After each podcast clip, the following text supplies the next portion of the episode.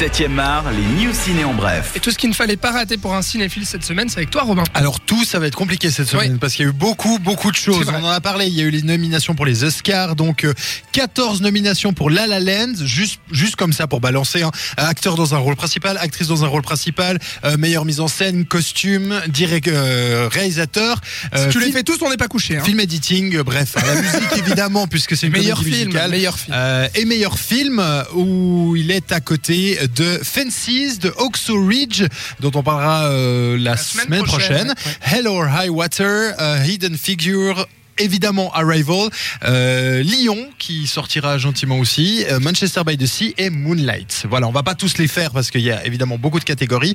Euh, Qu'est-ce qu'il y a à retenir de ces nominations, du coup? Alors, ce qu'il y a à retenir, c'est évidemment la nomination de Ma vie de courgette dans Oui. la catégorie meilleur film d'animation, euh, aux côtés de Vaiana, Zootopie, La Tortue Rouge et Kubo et l'armure magique.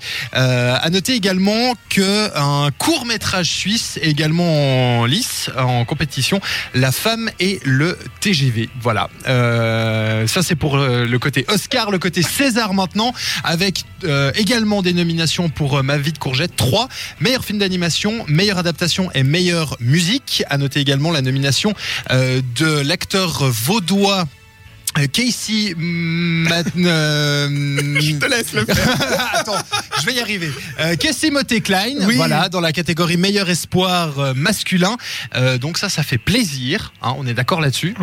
Oui, oui, bah, tout à fait. Lo- Loïc, euh, t'en penses quoi, toi? Au niveau Oscar, César, est-ce que tu trouves qu'il y a des surprises? Est-ce que tu trouves que c'est toujours pareil? C'est toujours pareil, enfin, on se plaint, C'est attendu on est content, ouais, c'est ça, il y a peu de surprises au final. Mais ça fait toujours plaisir pour Courgette, Et pour Isabelle Huppert aussi, dans le...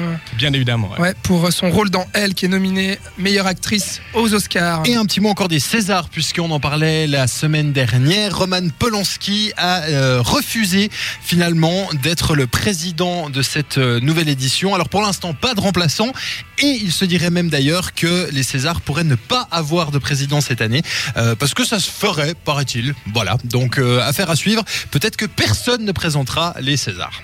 Euh, un mot de Monsieur M, c'est comme ça qu'il faut l'appeler, Monsieur Night Shyamalan, qui sortira son nouveau film prochainement, dont on parlera, qui s'appelle Split.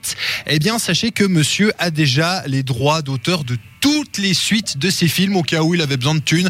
Euh, alors on sait qu'il va faire Incassable 2 17 ans après la sortie du premier épisode. d'accord. on va retrouver Bruce Willis et Samuel L. Jackson.